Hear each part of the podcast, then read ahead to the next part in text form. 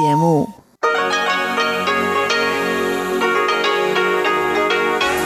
Hier ist Radio Taiwan International. Herzlich willkommen zum 30-minütigen deutschen Programm von Radio Taiwan International. Am Mikrofon begrüßt Sie Tatjana Romig. Und das haben wir am Donnerstag, den 29. April 2021 für Sie im Programm. Zuerst die Nachrichten des Tages, anschließend Taiwan 3D mit Lukas Klipp. Heute berichtet Lukas Klipp über die Schwierigkeiten der Namenswahl für Neugeborene in Taiwan. Und zum Abschluss rund um die Insel mit Elon Huang. Heute haben sich die Rollen einmal umgedreht und Sie hören ein Interview von Kunstleben Berlin mit Elon Huang. Doch nun zuerst die Nachrichten. Regierung zuversichtlich bei der Stärkung der Verteidigungskapazitäten. Covid-19-Fall in Quarantänehotel. Taiwan New Constitution Alliance fordert UN-Beitritt.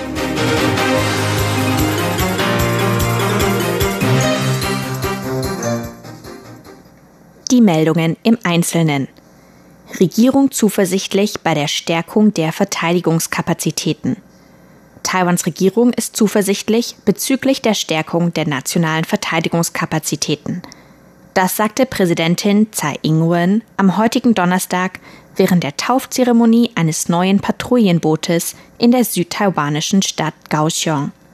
Das Patrouillenboot ist das zweite seiner Art, das von der taiwanischen CSBC Corporation gebaut wurde. Präsidentin Tsai erklärte außerdem,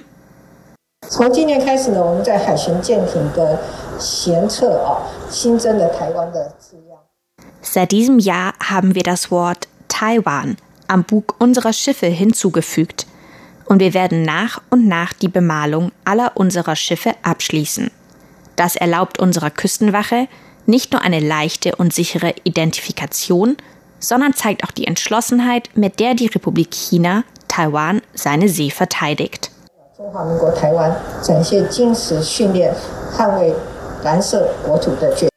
Präsidentin Tsai sagte außerdem, dass die USA und Taiwan im letzten Monat ein Memorandum of Understanding bezüglich einer Arbeitsgruppe zur Meerespatrouille unterschrieben haben. Sie wollen hinsichtlich des Schutzes der Meeresressourcen, beim Kampf gegen illegale Aktivitäten und im Rahmen von gemeinsamen Such- und Rettungsaktionen zusammenarbeiten. Covid-19-Fall in Quarantänehotel.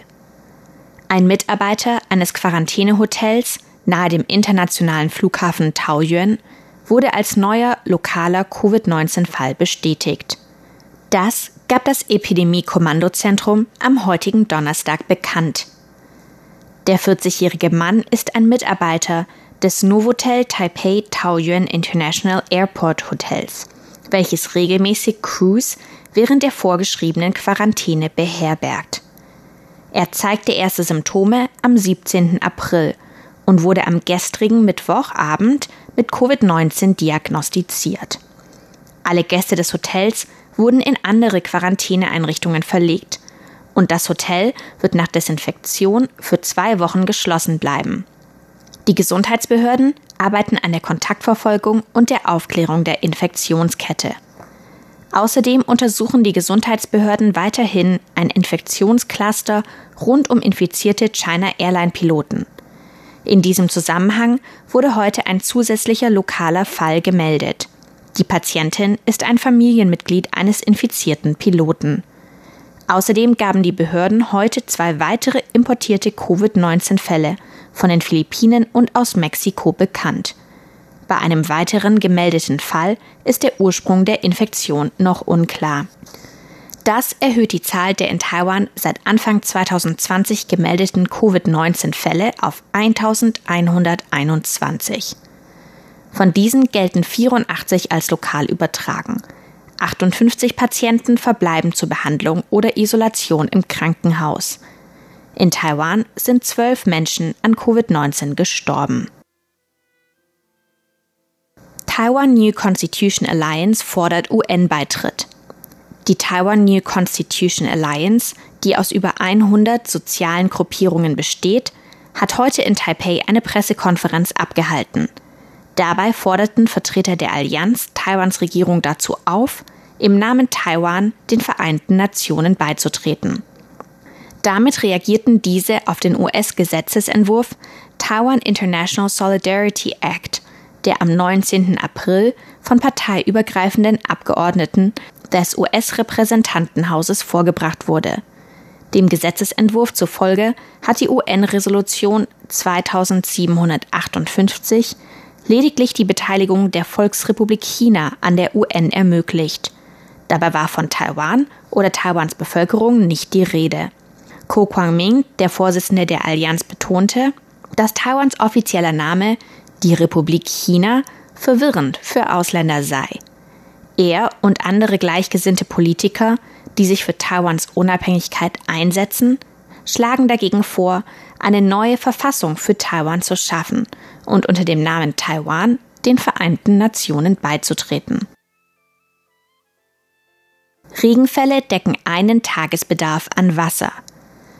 Die Regenfälle der letzten Tage haben insgesamt ca. 13,18 Millionen Tonnen Wasser gebracht. Das kann den Statistiken des Amtes für Wasserversorgung des Wirtschaftsministeriums von heute entnommen werden. Der meiste Regen fiel im Nordwesten Taiwans, unter anderem in den Kreisen Miaoli und Taoyuan.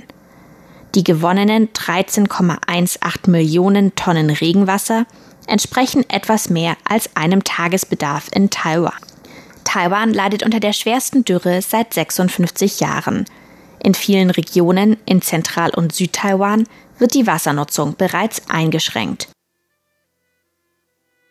Deutsche Fregatte wird nicht die Taiwanstraße durchqueren. In der zweiten Jahreshälfte plant die deutsche Marine die Entsendung der Fregatte Bayern in den indopazifischen Raum. Diese soll jedoch voraussichtlich nicht die Taiwanstraße durchqueren.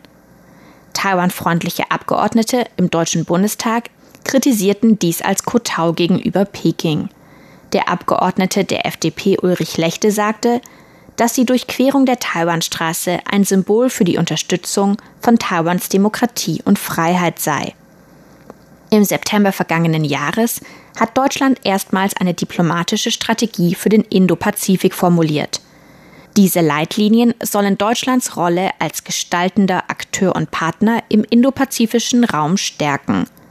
Die Bundesregierung versteht die Entsendung der deutschen Fregatte als Signal für die Freiheit der Navigation und die territoriale Integrität im Indopazifik. Und nun zur Börse. Der TAIEX ist heute Morgen mit einem Plus von 79,4 Punkten bei knapp 17.650 Punkten gestartet. Im Laufe des Handelstages flachte der Kurs jedoch ab. Am Ende des Handelstages schloss der TAIEX 0,87 Punkte niedriger bei knapp 17.567. Das Handelsvolumen betrug 540 Milliarden Taiwan-Dollar. Das entspricht 19,4 Milliarden US-Dollar oder 16 Milliarden Euro.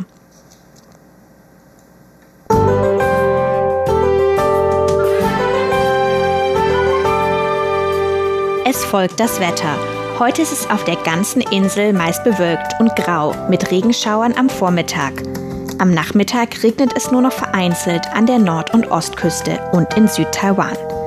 In Nord- und Zentral-Taiwan bleibt es kühl bei Temperaturen zwischen 20 und 24 Grad. In Südtaiwan liegen die Temperaturen zwischen 22 und 30 Grad. Und nun die Vorhersage für morgen, den 30. April 2021. Morgen ist es auf ganz Taiwan nur leicht bewölkt bis sonnig. Die Temperaturen steigen in Nord- und Zentral-Taiwan auf bis zu 30 Grad. Auch in Südtaiwan liegen die Temperaturen zwischen 22 und 31 Grad.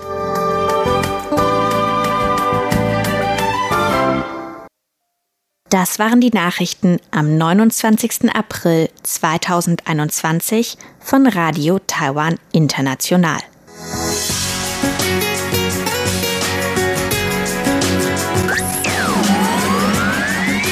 Radio Taiwan International aus Taipeh.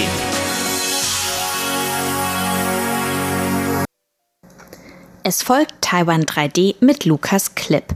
Lukas Klipp berichtet heute über die Unterschiede bei der Namensgebung für Kinder in Deutschland und Taiwan.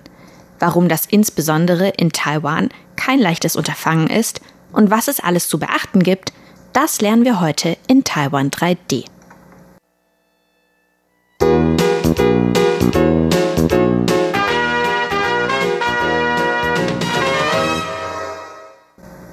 In Deutschland wählen junge Eltern den Namen ihres Kindes meist nach einem leicht verständlichen Kriterium aus, ob er gut klingt oder nicht. Manchmal wird noch der Name des Großvaters bzw. der Großmutter als Zweitname gewählt, und auch die ursprüngliche Bedeutung mag für viele Eltern eine Rolle spielen. Der Klang ist und bleibt für Deutsche aber das wichtigste Kriterium bei der Namensvergabe. Viele Deutsche wissen nicht einmal, dass ihr eigener Name eine Bedeutung hat. Oft wissen es nicht einmal die Eltern. In Taiwan wäre so etwas unvorstellbar. Denn hier sieht es mit der Namensvergabe von Kindern etwas anders aus. Oder besser gesagt, viel komplizierter. Taiwanische Namen klingen für deutsche Ohren meist etwas fremd. Dies liegt einerseits an den ungewohnten Lauten, sowie andererseits an der Kürze der Namen. Wenn man zudem als Chinesischlernender einen chinesischen Text liest, ist manchmal nur schwer zu erkennen, welches Schriftzeichen für den Namen einer Person steht denn die Zeichen eines chinesischen Namens haben meist viele verschiedene Bedeutungen und können in einem anderen Kontext etwas ganz anderes bedeuten. Glücklicherweise haben die meisten Taiwaner auch einen englischen Namen. Diesen bekommen sie in der Regel in der Schulzeit im Englischunterricht. Manchmal handelt es sich dabei um direkte Übersetzung des chinesischen Namens. In der Regel wählen die Schüler aber einfach einen Namen, der ihnen gefällt. Deutschlernende Taiwaner haben manchmal sogar einen deutschen Namen. Da viele Westler Probleme damit haben, sich taiwanische Namen zu merken, können sie bei ihren Freunden deshalb auf die ausländischen Namen ausweichen. Dass auch die meisten international berühmten Taiwaner oder Chinesen einen Künstlernamen haben, ist auf den gleichen Grund des einfachen Merkens zurückzuführen. Ein berühmtes Beispiel bietet Jackie Chan, dessen westlicher Künstlername nur wenig mit seinem chinesischen Namen Chenglong gemeinsam hat. Doch auch hierbei handelt es sich nicht um seinen echten Namen, welcher Fang Shilong lautet. Sein Geburtsname wiederum lautet Chin Gang Shing. Man sieht, Namen im chinesischen Kulturkreis sind kompliziert.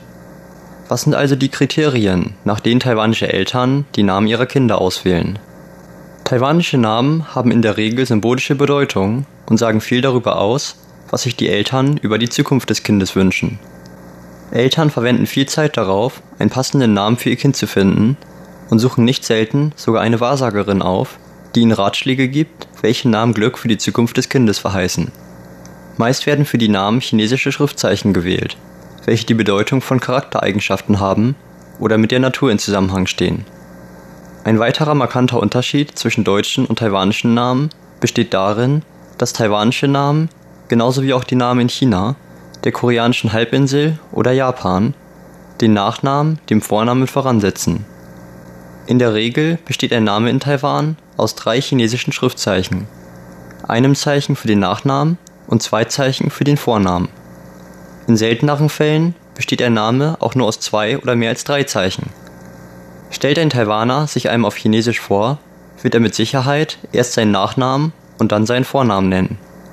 Zurückzuführen ist dieser Brauch auf das alte China. In diesem wurden Nachnamen als wertvoller betrachtet und deshalb dem Vornamen vorangestellt. Wie auch in Deutschland wird der Nachname in China und Taiwan von Generation zu Generation weitervererbt. Im Gegensatz zu Deutschland wird diesem Brauch allerdings weitaus mehr Wichtigkeit beigemessen, was sich unter anderem in dem Umstand äußert, dass in taiwanischen Familien viel Wert darauf gelegt wird, dass der Familienstammbaum durch einen männlichen Nachfahren fortgesetzt wird. Im alten China hatten nur Menschen mit einem hohen sozialen Stand einen Nachnamen. Erst im Laufe der Jahrhunderte wurde es auch unter dem gewöhnlichen Volk verbreiteter, einen Nachnamen zu tragen. Viele der Nachnamen hatten dabei etwas mit dem eigenen Beruf zu tun, wie es auch bei deutschen Nachnamen wie Fischer oder Müller der Fall war. Hat man einige taiwanische oder chinesische Bekannte in Deutschland, mag einem schon mal aufgefallen sein, dass viele von ihnen denselben Nachnamen zu tragen scheinen. Tatsächlich gibt es verhältnismäßig wenige Nachnamen in Taiwan und China. Einer Umfrage des taiwanischen Innenministeriums aus dem Jahr 2016 zufolge haben über 50 Prozent der taiwanischen Bevölkerung einen der zehn häufigsten Namen. und über 95 Prozent haben einen der 100 häufigsten Namen. Den häufigsten Namen in Taiwan stellt mit über 11 Prozent der Name Jin dar. Spricht man eine Person in Taiwan an, so wird im Gegensatz zu Deutschland nur verhältnismäßig selten der Vorname als Anrede verwendet. So ist es gewöhnlicher, dass Taiwaner verschiedene Spitznamen haben, zum Beispiel einen sogenannten Milchnamen, mit dem sie in ihrer Kindheit gerufen werden, und der oft die Verdopplung eines Zeichens aus dem tatsächlichen Vornamen darstellt oder das Zeichen mit der Bedeutung klein beinhaltet. Auch im Erwachsenenalter denken sich die Freunde allerlei Spitznamen für einen aus. Doch auch den vollen Namen samt Nachnamen zu rufen, stellt keine Seltenheit dar. In Deutschland hingegen wäre es sehr befremdlich, wenn ein guter Freund einen immer beim vollen Namen ruft. Im alten China sah die ganze Sache sogar noch komplizierter aus. Neben einem Milchnamen und Spitznamen waren auch Schulnamen keine Seltenheit, bei denen die Schüler in der Schule gerufen wurden. Für bekannte verstorbene Persönlichkeiten existierten außerdem sogenannte posthumane Namen, welche diesen Menschen erst nach ihrem Tod verliehen wurden und Sinologen der chinesischen Geschichte noch zusätzliches Kopfzerbrechen bereiten. Die Namen, die heutzutage in Taiwan vergeben werden, haben fast alle eine positive Bedeutung und sollen im Glauben der Angehörigen nach die Entwicklung des Kindes beeinflussen. Für die Namen von Jungen werden oft chinesische Schriftzeichen verwendet, die mit Stärke, Macht oder der Natur assoziiert werden. Mädchennamen hingegen verwenden oft Zeichen im Zusammenhang mit Schönheit, Reinheit oder Blumen. Noch immer suchen Taiwaner außerdem Wahrsagerinnen auf, welche ihnen Auskunft über die Zukunft ihres Kindes geben und entsprechende Empfehlungen für den Namen des Kindes aussprechen. Sieht die Wahrsagerin etwa voraus, dass das Kind in Zukunft in einen Brandunfall verwickelt werden könnte, bietet sie den Eltern Namen an, die mit der Bedeutung von Wasser in Verbindung stehen, um ein solches Unglück zu vermeiden. Auch die Anzahl der Striche, mit der der Name geschrieben wird, wird hierbei beachtet. Denn gewisse Zahlen in Taiwan werden mit Glück assoziiert. Weitere wichtige Faktoren, die eine Rolle bei der Namensvergabe spielen, sind der Zeitpunkt der Geburt, das Sternzeichen sowie das Element des Kindes. Im chinesischen Kulturkreis besitzt jeder Mensch nicht nur ein Sternzeichen, sondern auch eines der fünf Elemente Feuer, Wasser, Erde, Holz oder Metall. Kennt man sowohl das Sternzeichen als auch das Element eines Menschen, kann man den exakten Monat erraten, in welchem dieser Mensch geboren wurde. Heiratet man in Deutschland, so ist es normal, dass beide Angehörigen fortan den gleichen Nachnamen tragen. Meist wechselt die Ehefrau ihren Namen zum Namen des Mannes. In Taiwan ist es hingegen normal, dass Ehemann und Ehefrau auch nach der Heirat ihre jeweiligen Nachnamen beibehalten. Die Kinder bekommen allerdings normalerweise den Namen ihres Vaters vererbt. Übrigens ist es sehr einfach und günstig in Taiwan, den eigenen Namen zu ändern. Davon zeugt unter anderem ein Beispiel aus den jüngsten Nachrichten Taiwans. Um für zwei Tage kostenloses Sushi bei einer japanischen Sushi-Kette essen zu können, änderten hunderte Taiwaner ihren Namen in Guiyu, also Lachs, um denn die Namensänderung war günstiger, als sie für den Lachs hätten zahlen müssen. Leider bedachten einige dieser Menschen nicht, dass sie ihren Namen dem taiwanischen Gesetz zufolge nur dreimal in ihrem Leben ändern können. Jene, für die die Änderung bereits die dritte war, müssen sich also wohl daran gewöhnen, für den Rest ihres Lebens als Lachs bezeichnet zu werden.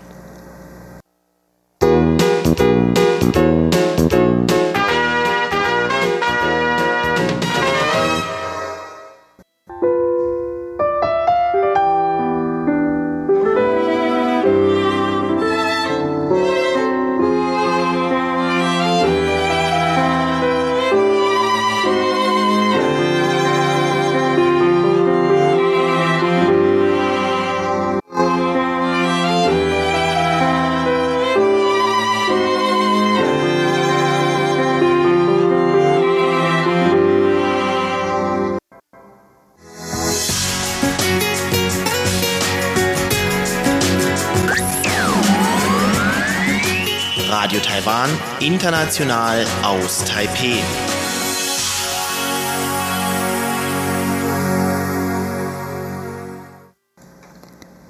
Das war Taiwan 3D mit Lukas Klipp. Weiter geht es nun mit Rund um die Insel mit Elon Huang. In der Vergangenheit wurde bereits über die von Kunstleben Berlin organisierte Ausstellung Berlin meets Taipei bzw. jetzt Kaohsiung berichtet. Dieses Mal wurden die Rollen getauscht und Kunstleben Berlin hat Elon Huang ein paar Fragen gestellt.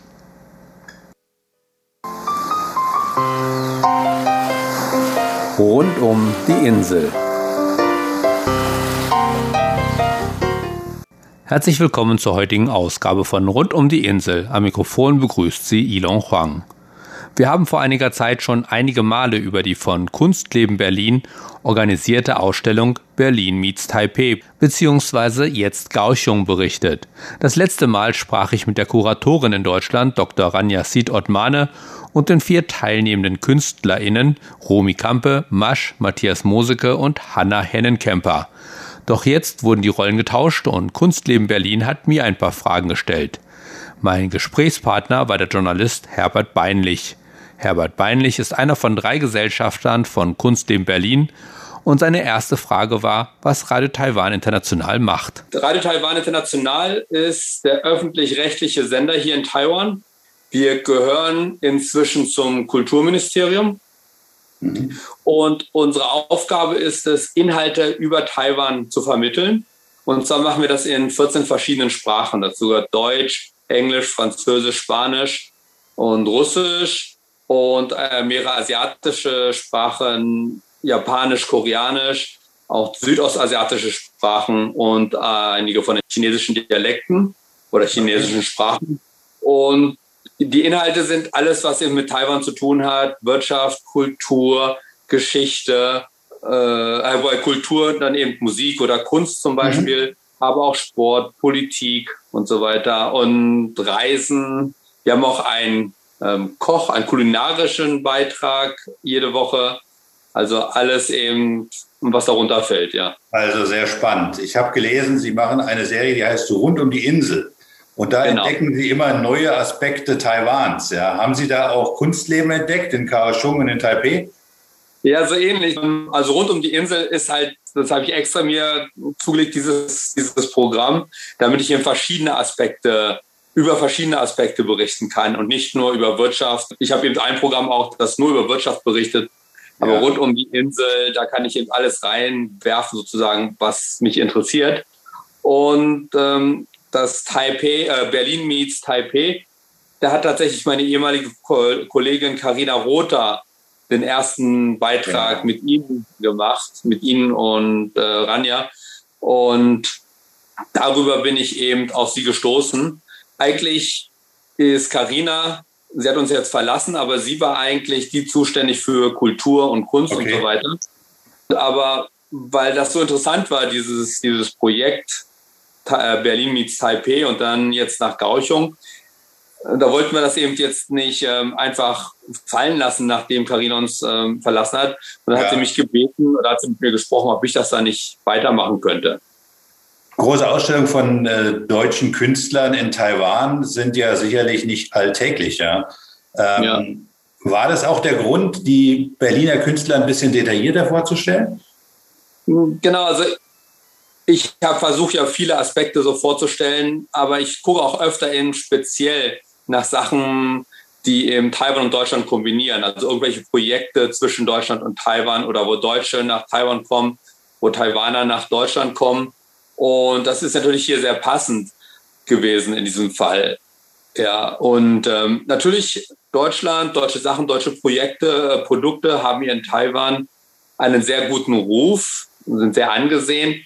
Und deshalb kommen hier tatsächlich immer mal wieder eben auch Künstler hierher oder Musiker. Gerade klassische Musiker zum Beispiel kommen auch hier mhm. gerne hin. Ähm, aber es ist tatsächlich auch natürlich nicht so alltäglich, weil Taiwan ist ja natürlich nicht so gleich um die Ecke. Und das stimmt. Da, da muss man ja schon ein bisschen organisieren. Und das ist dann immer sehr, sehr willkommen, wenn eben so ein Projekt wie Berlin meets Taipei hier tatsächlich vor Ort ist. Und natürlich ist es schade, dass die Künstler nicht selber hier sein konnten jetzt. Aber ich hoffe, dass sich da in, in Zukunft vielleicht noch was ergibt. Sagen Sie mal, welchen Stellenwert hat Kunst in Taiwan ganz im Allgemeinen? Ja, also auf den ersten Blick hätte ich gesagt, eben wie in allen anderen Ländern auch. Also es gibt mhm. ähm, Kunstunterricht, es gibt auch so Schulen, die mh, hm, so außerhalb, also wenn man, wenn man jetzt nicht mehr zur Schule geht und nicht mehr in der Universität ist, sondern sich mal entspannen möchte oder was anderes lernen möchte, gibt es auch so Kunstkurse und so weiter. Und ja, alle kennen wahrscheinlich auch Kalligrafie. Das ist, ähm, spielt auch weiterhin eine große mhm. Rolle hier. Also ganz grob gesagt hätte ich gesagt, ähm, es spielt eine Rolle wie in allen okay. anderen Ländern auch. Nur eben, ich habe auch mal mit einigen Freunden aus der Kunstszene gesprochen und die sagen, es ist ähnlich wie im Sport hier in Taiwan. Bis vor einiger Zeit, also Taiwan war ja nach dem Zweiten Weltkrieg ja sehr arm, ein Entwicklungsland und mhm. wir haben uns sehr, sehr rasch entwickelt. Aber für die ersten Jahre oder Jahrzehnte waren so Sachen wie Sport oder Kunst nicht sehr hoch auf der Prioritätenliste. Okay. Das heißt, die Leute haben sich mehr darum gekümmert, eben Geld zu verdienen, wirtschaftlich, industriell sich zu konzentrieren. Und erst in den letzten Jahren, vielleicht 10, 15 Jahren, kommen so Sachen wie Sport oder Kunst eben auch mehr oder äh, man sieht, dass es eben auch wichtig ist. Nicht unbedingt, um damit Geld zu verdienen, aber zum Beispiel, um sich auszudrücken, um mal zum, vom Stress des, des Geldverdienens wegzukommen und so weiter. Geld ja, auszugeben, heißt, um Kunst zu kaufen. Das ist ja ganz vernünftig, genau. ja, um was das Schönes zu haben. Ja. Richtig, ähm, ja. Ist denn Kunst ein Unterrichtsfach in den Schulen? Ja, also es ist ganz normales Unterrichtsfach. Also auch mein Sohn ist in der Grundschule noch und die haben auch ganz normal Kunst. Okay. Und so was ich da so beobachten kann und was ich so, woran ich mich noch aus meiner eigenen Zeit in der Schule erinnere, also in Deutschland an den Kunstunterricht, und dann lernen die eben ähnliche Sachen malen und auch hier und da was modellieren. Okay. Ähm, was noch eben, was eben dazu kommt, ist, wie ich auch schon erwähnt hatte, die Kalligrafie mhm. wird halt auch immer noch gelehrt.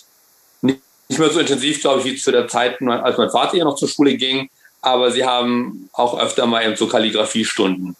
Gibt es denn Galerien in Taiwan nur in den großen Städten oder äh, geht es auch äh, bis aufs Land hinaus? Nee, das geht, also es gibt tatsächlich überall Galerien, große und kleine und in den großen Städten und auch in den kleinen Dörfern sind nicht unbedingt immer, wenn es in den kleinen Dörfern ist, ist nicht unbedingt so professionell vielleicht oder so groß angelegt, aber Galerien gibt es überall inzwischen. Und eben, wir haben ja auch, gut, wir haben eben ja verschiedene Arten von Kunst auch, also sowohl eben chinesische Kunst, dann, wir haben ja auch die verschiedenen Ureinwohnervölker hier, die haben auch ihre bisschen eigene Kunst. Also wenn man jetzt von den traditionellen Sachen hergeht, aber natürlich dann eben auch heutzutage eben moderne Kunst und alles, was dazugehört. Und da gibt es dann eben alle Arten von Galerien und eben übers ganze Land verteilt. Wir vom Kunstleben Berlin, ähm, wir machen ja äh, Kunstaustausch. Das heißt, wir möchten auch gerne Künstler hier in Berlin aus Taiwan empfangen. Wir machen das mit New York im elften Jahr. Ähm, Taiwan ist was Neues. Alle haben uns gesagt, warum geht ihr nach Taiwan? Warum geht ihr nicht nach Paris oder nach Wien oder so? Das wäre einfacher, die Kunst zu transportieren. Und, äh, ja. Keiner kannte irgendwie, wie das funktionieren sollte. Wir haben das gemacht. Wir haben einen riesengroßen Erfolg in diesen beiden Städten. Was halten Sie denn davon, von dem Gedanken, Taiwaner Künstler nach Berlin zu holen? Das finde ich super. Also ganz allgemein finde ich es super, eben, wenn Taiwan ähm, eben wenn auf Taiwan aufmerksam gemacht wird. Egal wie, also in positiver Weise. Aber dieses Projekt ist dann auch noch ein bisschen was anderes, weil es zeigt eben Taiwaner auch über diese Klischees hinweg. Was ich damit meine ist, mhm. oft, wenn ich so in Medien schaue und so, dann wird eben über Essen berichtet und über mhm. komische Essen, also wie stinkendes Tofu und so weiter. Das, das darüber wird dann auch, berichtet. Ja. ja. da wird dann darüber berichtet. Ähm, aber dies hier dieses Projekt, wenn taiwanische, moderne taiwanische Künstler eben nach Deutschland kämen, dann würden da würde man eben auch mehr sehen, dass eben da nicht nur komische Sachen gibt hier in Taiwan oder klassische und traditionelle Kunst, sondern eben auch moderne Künstler, moderne Schriftsteller und so weiter. Mhm. Ne, halt, und natürlich eben dann auch der direkte Austausch mit den deutschen modernen Künstlern. Also deshalb finde ich, wie gesagt, Austausch zwischen Deutschland und Taiwan finde ich allgemein gut, aber gerade dieses Moderne da, um zu zeigen, dass Taiwan eben auch moderne Sachen hat, finde ich eben sehr, sehr wichtig. Soweit mein Gespräch mit Herbert Beinlich, einer von drei Gesellschaftern von Kunstleben Berlin. Und damit verabschiede ich mich für heute. Am Mikrofon war Ilon Huang. Vielen Dank fürs Zuhören. Sie hörten das deutschsprachige Programm von Radio Taiwan International am Donnerstag, den 29. April 2021. Im Internet finden Sie uns unter de.rti.org.tv. Über Kurzwelle senden wir täglich von 19 Uhr bis 19.30 Uhr UTC auf der Frequenz 5900 Kilohertz. Wir bedanken uns bei Ihnen ganz herzlich fürs Zuhören. Bis zum nächsten Mal bei RTI.